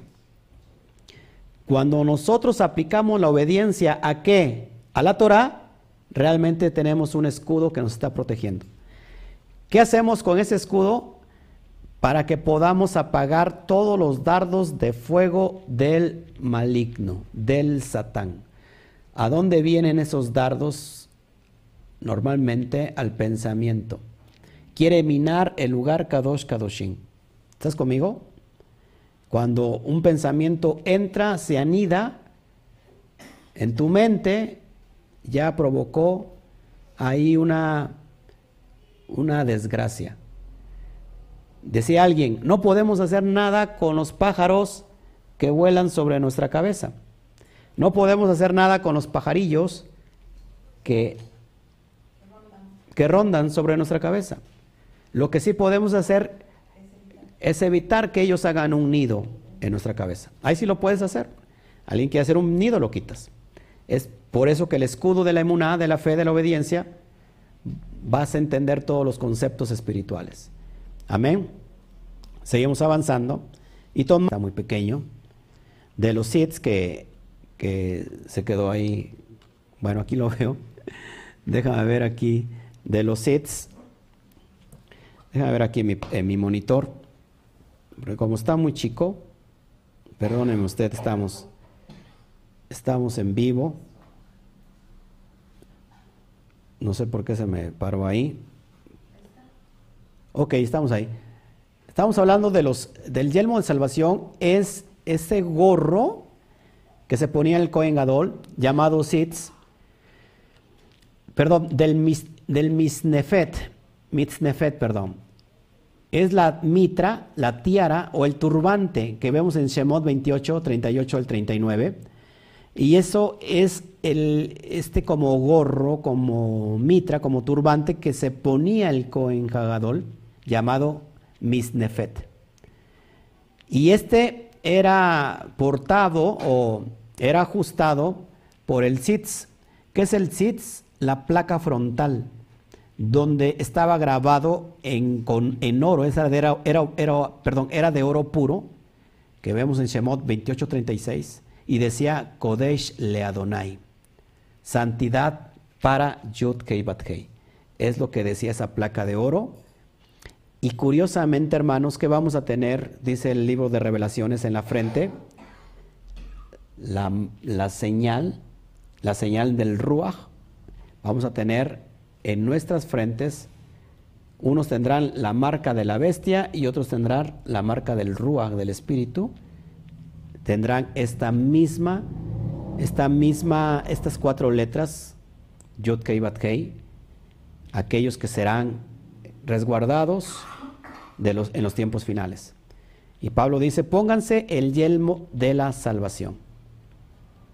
Cuando nosotros tenemos aquí en nuestra frente, ¿dónde van a ser dados los, el, el mandamiento, el pacto, la Torah, la ley ahora, ¿dónde es dada? Lo vemos en, en Jeremías, capítulo 31, 31 al 33. Dice que, que la ley será dada ahora en nuestra mente y escrita en nuestro corazón. Por eso es bien importante que cuando nosotros nos ponemos el yelmo de salvación, en nuestra mente está siendo grabado ahora la Torah. Y está acá muy fuerte el Yud Kei Bat Hei, el, el nombre del Todopoderoso. Amén. Y con eso nos cubrimos, dice, nos cubrimos de este, pónganse el yelmo de la salvación. ¿Por qué el yelmo de la salvación? Porque esto es para la salvación, para los tiempos postreros, donde tendremos esta marca, bendito sea el Eterno eh, Todopoderoso y es lo que hace referencia a Pablo, pero también Pablo menciona eh, la palabra, la espada del Espíritu. ¿Qué es la espada del Espíritu? La palabra hebrea, Sain, que estás viendo ahí en la pantalla, es la palabra hebrea Sain y, y en su pictografía hebrea hace referencia a un, una arma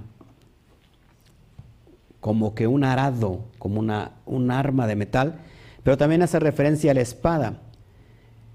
¿Cómo, ¿Cómo, es el equipamiento que tenemos todos los Israel? La espada, la espada del Espíritu que es la pura palabra del Eterno. ¿Cómo venció Mashiach al Satán en el desierto? Por la palabra, por el escrito está. Todas estas fuentes, todas estas armas todos estos equipos que tiene el Ben Israel para vencer todo aquello que lo desvía de obtener la batalla, de obtener la meta, de alcanzar la meta. Entonces, cada vez que nosotros usamos estas armas, tenemos que usar siempre la espada. ¿Te ¿Se acuerdas que vio Juan en la isla de Patmos? Cuando de aquel ser que no era otro que el Mashiach, dice que salía de su boca como una espada, como una espada. Y Pablo mismo dice, le dice a Timoteo, si no mal recuerdo, que la palabra del Eterno es como una espada de doble filo, que penetra el alma y el espíritu. Eso es bien importante porque eso es lo que va a causar que tengamos esa espada para derribar cualquier shedim, cualquier demonio, cualquier influencia espiritual maligna con la propia palabra. Pero ¿qué tal si tú no conoces la palabra? ¿Tendrás la espada? Podrás recitarla solamente, pero si no tienes conciencia de lo que es, entonces cuando tú tienes conciencia, imagínate, no te puede hacer nada el mundo espiritual. Al contrario. Amén. Y bueno, te, dejo ahí en pantallita todos los demás componentes de, de los Kuanin. Esto tú lo puedes ir este, checando en la, en la parasha número 20 llamada Tetzabé, y ahí tenemos eh, todas estas cuestiones de todos los elementos físicos y proféticos de las vestiduras de los Kuanim, lo que vestía el Cohen Hagadol, esas vestiduras de gala que entraba para ministrar eh, eh, al Eterno en lugar Kadosh.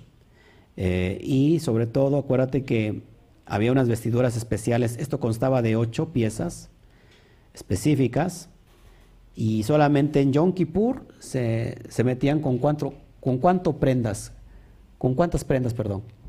¿Se acuerdan? Con solamente cuatro prendas y todo era de blanco, de lino, sin ningún adorno, sin ninguna, sin ningún, este, eh, ¿cómo se llama? Nada de oro, nada de gala, solamente en Yom Kippur, que es el, día del perdón, el día del juicio, una de las muadín establecidas por el Eterno, eh, sobre todo eh, es, la, es la sexta muadim de, todas las, siete que hay en, el año, y es el día, el Yom Kippur es el día del cara a cara, donde veremos al Eterno cara a cara, el día del juicio, el del juicio para todos.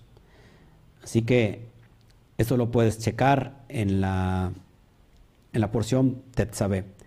Porción 20, tenemos el estudio ahí en Instituto Torah y, si quieres también te puedo hacer llegar el, PDF para que lo puedas esta, tener esta ricura, esta riqueza, perdón, de, estos, de, de, la sabiduría de la Torah.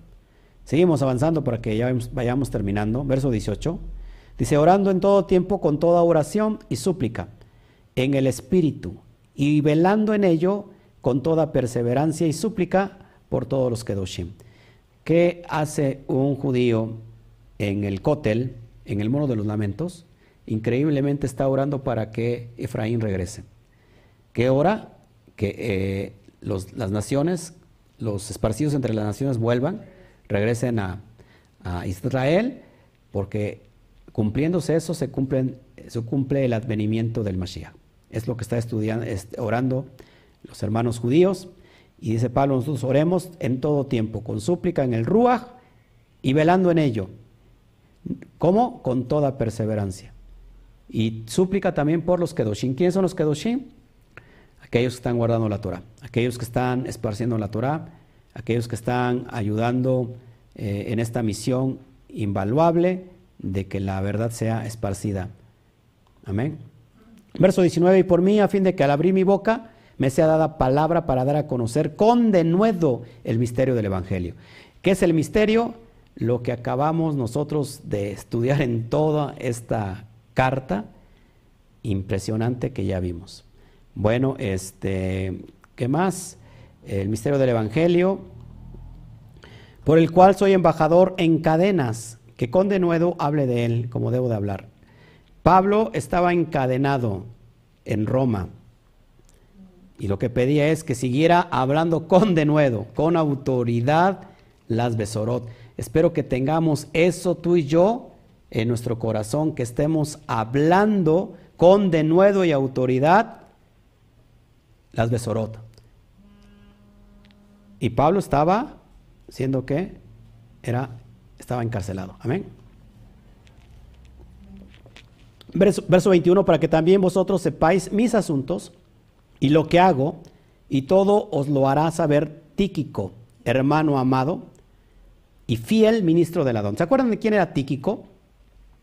Tíquico es aquel que se cayó porque se quedó dormido cuando Pablo estaba en Hechos ahí 20 dando el discurso y alargó el discurso. ¿Eh? Tíquico. A ver, Tíquico, vamos a ver quién es Tíquico porque como estoy equivocando. Hechos 24. A ver, vamos para allá.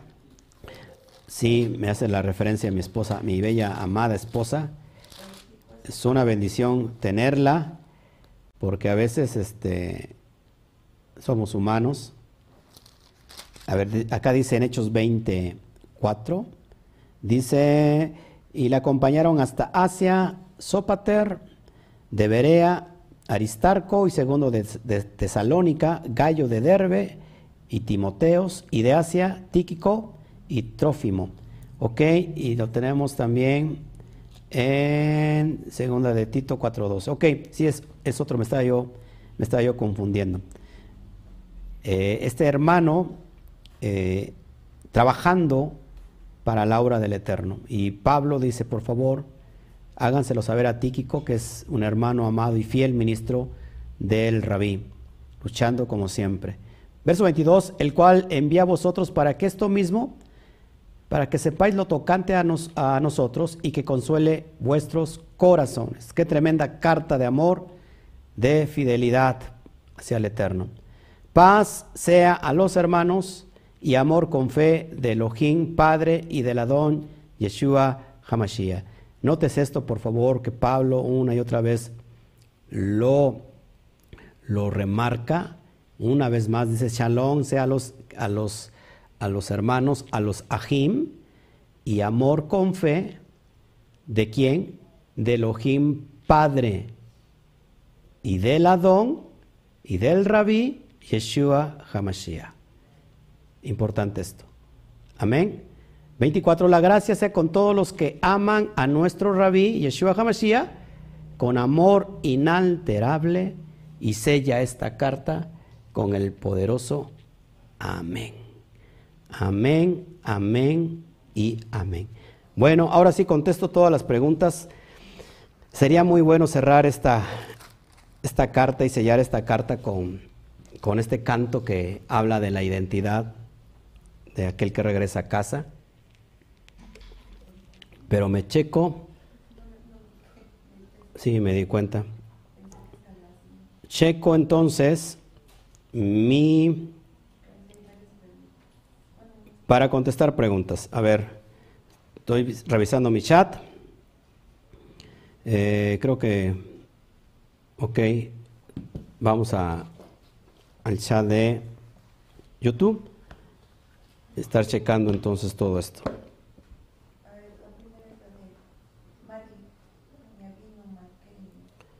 Ok. ¿Tengo una pregunta esa?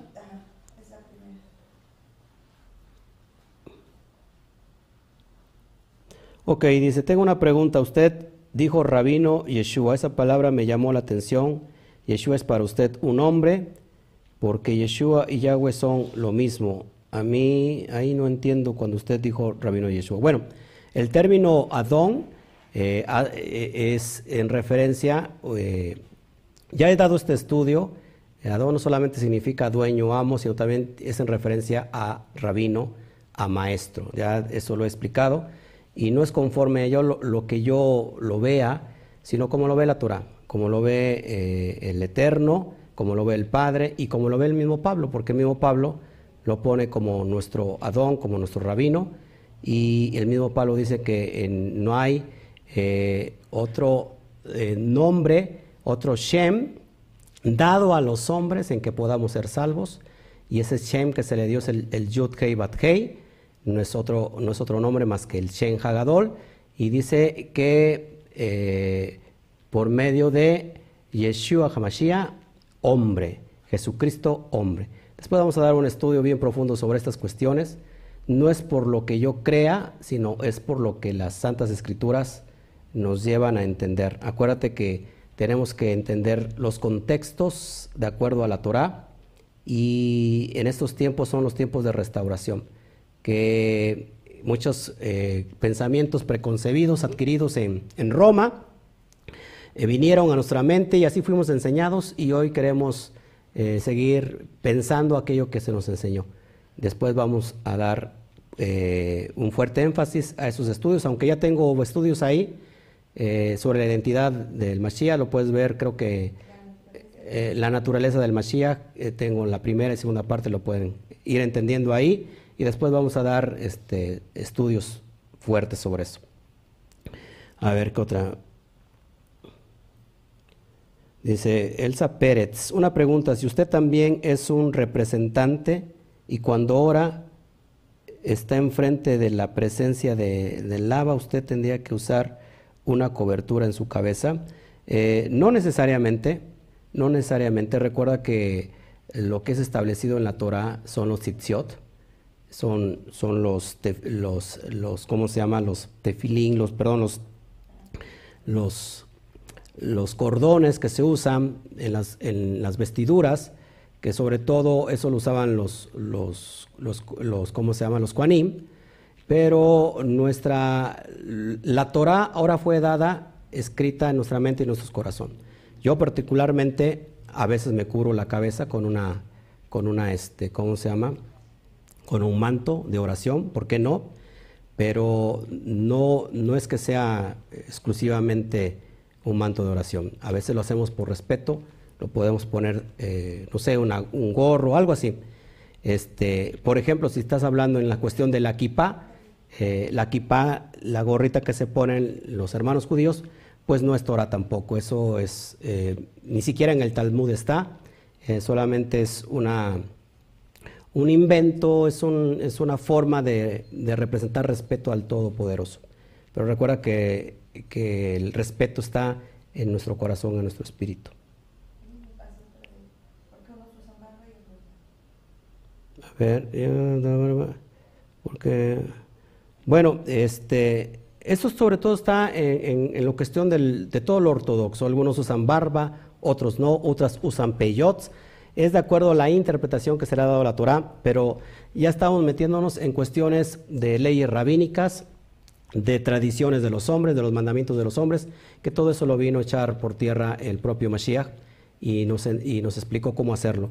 Pero yo estoy, eh, quiero que hagan preguntas en cuestión de lo que acabamos de ver, para que no nos desviemos del tema, porque si no, entonces no podemos avanzar. Si hay preguntas para este tema en especial, con todo gusto lo respondo, para que podamos darle paso a todas las personas que, pues que de alguna manera nos están viendo y, se interesan por, por, esto que acabamos de ver. No sé si haya en el chat de, de Facebook. No, ¿verdad? No, no, no tengo ni ninguna pregunta aquí. O sea, no es referente al tema. Ok. Bueno, pues esto es lo que quería yo entregarles el día de, hoy. Cerramos con, con esta carta. Eh, dentro de ocho días estaremos dando esta... Eh, seguimos con la carta de, Timoteos, la carta de Pablo a Timoteos. Son dos cartas excelentes. La vamos a estar estudiando verso por verso, como ya lo tenemos ya, eh, ¿cómo se llama? Acostumbrado. Y recuerda, este, este canal, este, eh, esta casa, esta quejilá, está hecha para estudiar exclusivamente la Torah, alejado completamente de cualquier eh, ley de hombre, mandamiento de hombre, mandamientos rabínicos, exclusivamente basados en la Torah. No traemos levadura de la cristiandad, no traemos levadura de la ortodoxia judía. Ojo aquí, ¿eh? aunque hay mucho fundamento en casa de Judá que nos da luz a interpretar la Torah, eh, no ciertas costumbres que se desvían de ella.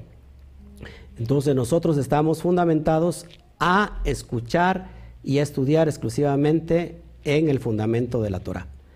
Lo otro o lo demás puede resultar bonito, puede resultar emotivo, pero nosotros no nos enfocamos a eso. Entonces que, como ya les dije, la verdad no cambia, es inalterable y cuanto más nosotros nos acercamos a ello, pues en realidad nos damos cuenta que conocemos menos. Así que es lo que yo te quería yo entregar el día de hoy. Yo voy aquí atrasado con mi, con mi charla. Eh, ya estamos aquí, ok. Pues ya no hay más preguntas, ¿verdad? Ya no hay ninguna cuestión. Vamos a cantar esto, este canto precioso que nos habla sobre todas las cosas de la verdadera identidad para cerrar esta carta de Pablo a los Efesios.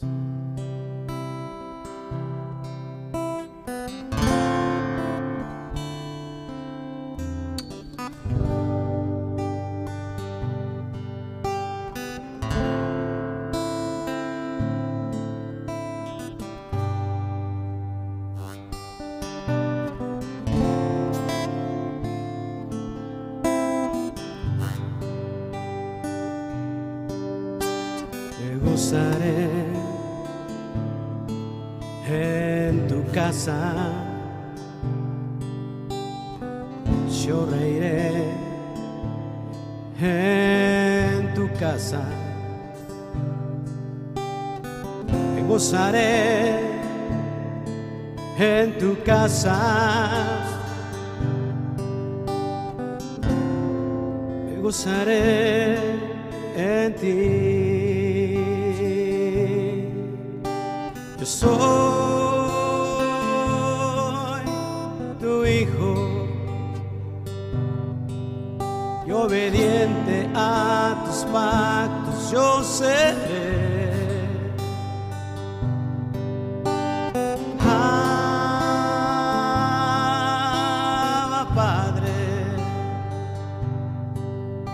En tu casa siempre permaneceré.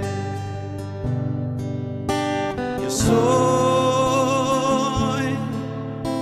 tu hijo obediente a tus pactos yo seré.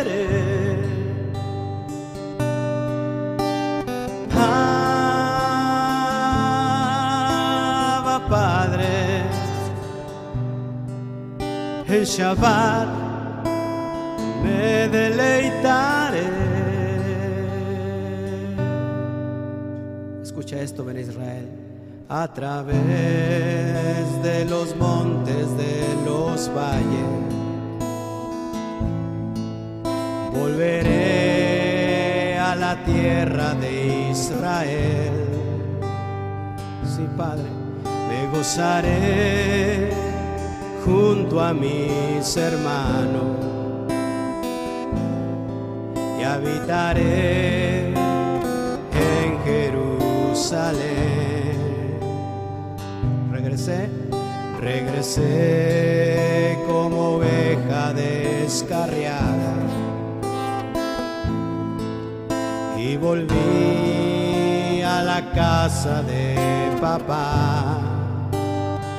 Sus brazos, en sus brazos volveré a llorar. Me regresó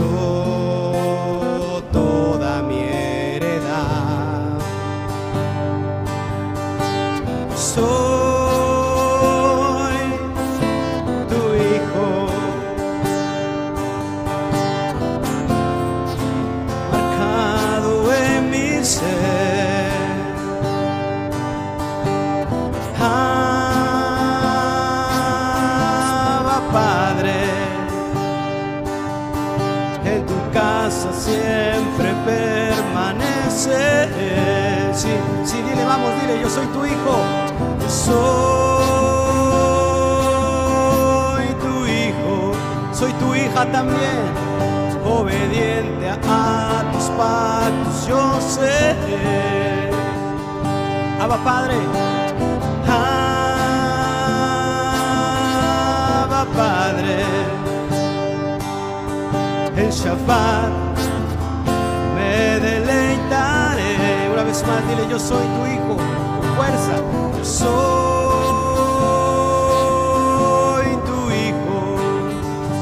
Y tu sello y tu sello está marcado en mi ser. Abba Padre,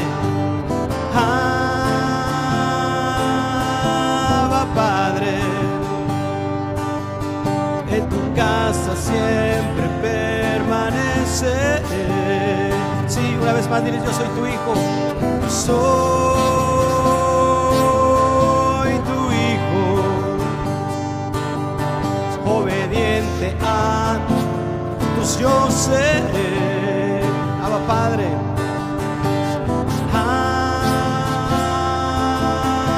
Abba Padre. En tu casa siempre permaneceré. Me salvaste por misericordia y me atrajiste con lazos de amor, sí Padre. Del desierto tú me rescataste y hablaste a mi corazón.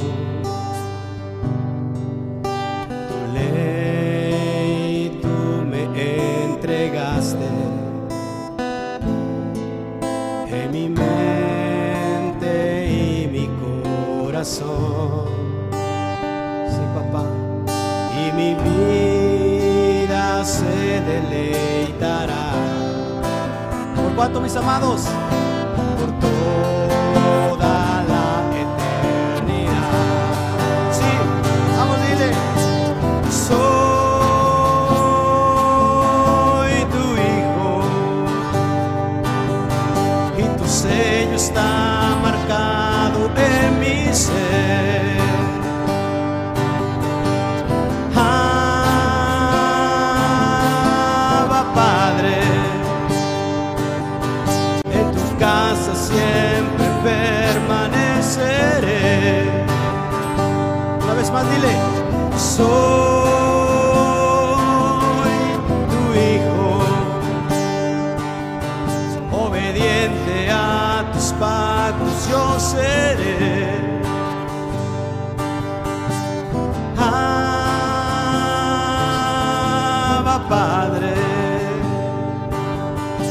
Shabbat me deleitaré.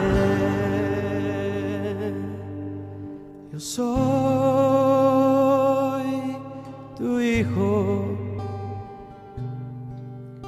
y tu sello está marcado en mi ser. Abba Padre. Abba Padre. En tu casa siempre permaneceré. En tu casa siempre permaneceré. Una vez más diré, yo soy, soy tu hijo, obediente a tus pactos yo seré.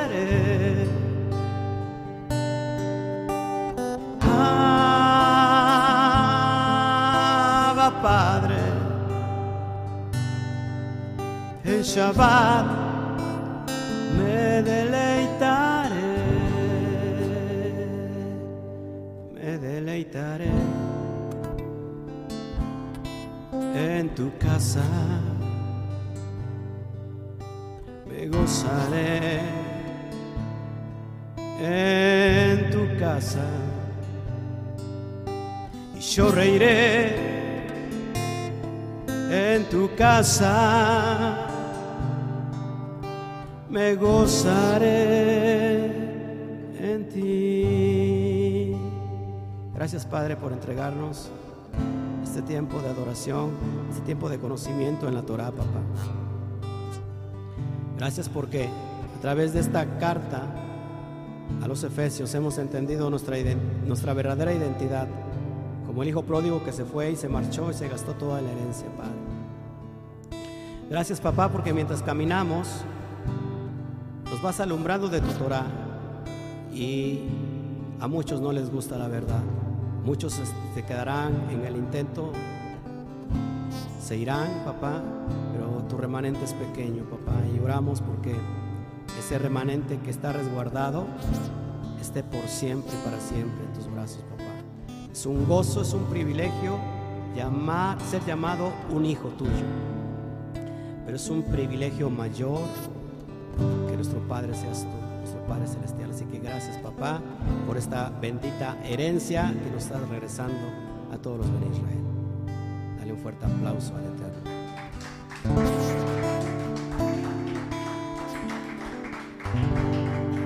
Bueno, mis amados. Bueno, mis amados, pues eh, solo me resta para despedirme de todos ustedes. Que el Eterno me los bendiga, que el Eterno me los guarde, que el Eterno me los proteja y nos estamos viendo a ratito ah, para la porción correspondiente de la tarde Coraj. Así que tenemos un tema bien especial y importante. No me despido, nos vemos más al ratito.